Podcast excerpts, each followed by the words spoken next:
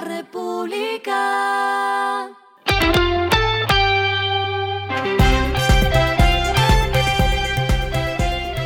Al final de la jornada, esto es lo que debes saber sobre el comportamiento de los negocios, las finanzas y la economía.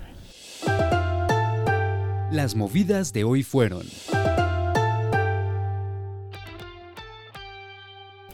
Dos farmacéuticas cerraron una alianza para fortalecer sus planes de producción y comercialización de medicamentos en América Latina. Se trata de la barranquillera Procaps, que concretó su acuerdo estratégico con la mexicana Genoma Lab. De esta manera podrán de manera conjunta desarrollar, fabricar y comercializar cinco productos softgel en América Latina. A través de esta alianza, Procaps fabricará y Genoma comercializará y distribuirá los productos.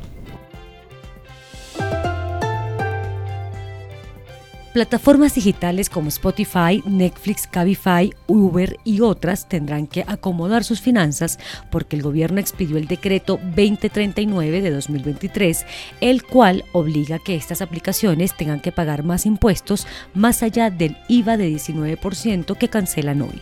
La medida que quedó en la reforma tributaria de 2022, ahora con el decreto firmado, entrará en vigencia el próximo año. El llamado impuesto a Internet se aplicará a aquellas plataformas que cuenten con más de 300.000 suscriptores en el país, superen 1.327 millones de pesos en ingresos brutos o 31.300 unidades de valor tributario. ISA Intervial presentó su oferta durante la apertura de la licitación para la autopista urbana Concesión Orbital Sur Santiago que realiza el Ministerio de Obras Públicas de Chile en ese país.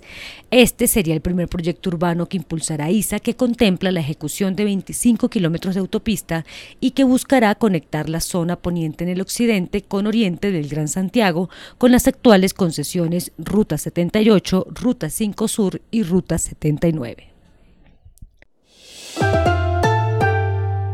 Lo que está pasando con su dinero. La superfinanciera certificó que la tasa de usura continuará bajando en diciembre, por lo que los bancos no podrán cobrar más de 37,56% por los intereses. Esto representa una caída de 72 puntos básicos frente a la tasa vigente en noviembre de 2023, que era de 38,28%. Con esta baja ya son ocho meses disminuyendo este indicador.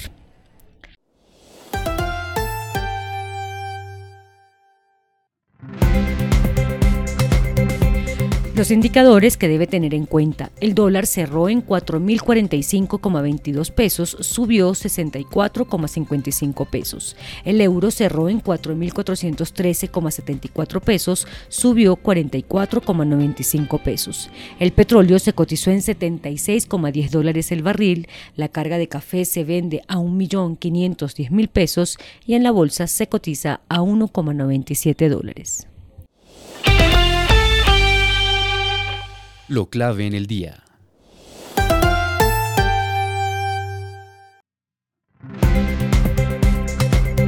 El vicepresidente técnico de la Asociación Colombiana de Empresas de Medicina Integral, ASEMI, Mario Fernando Cruz, reveló que las cuentas por pagar por servicios de salud a todas las EPS en el país llegó a cerca de 5 billones de pesos con corte a junio de 2023.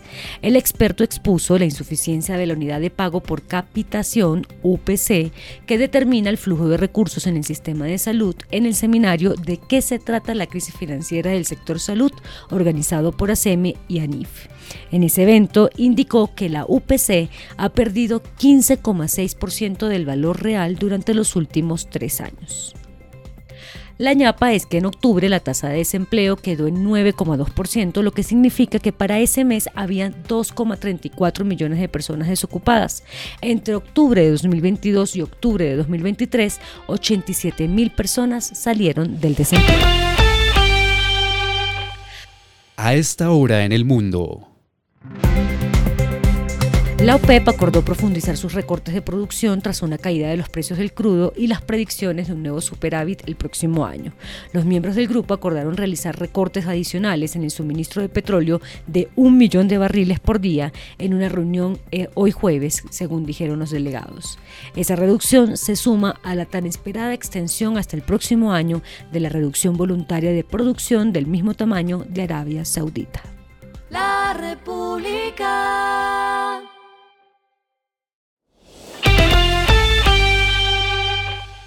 Y el respiro económico tiene que ver con este dato. La República.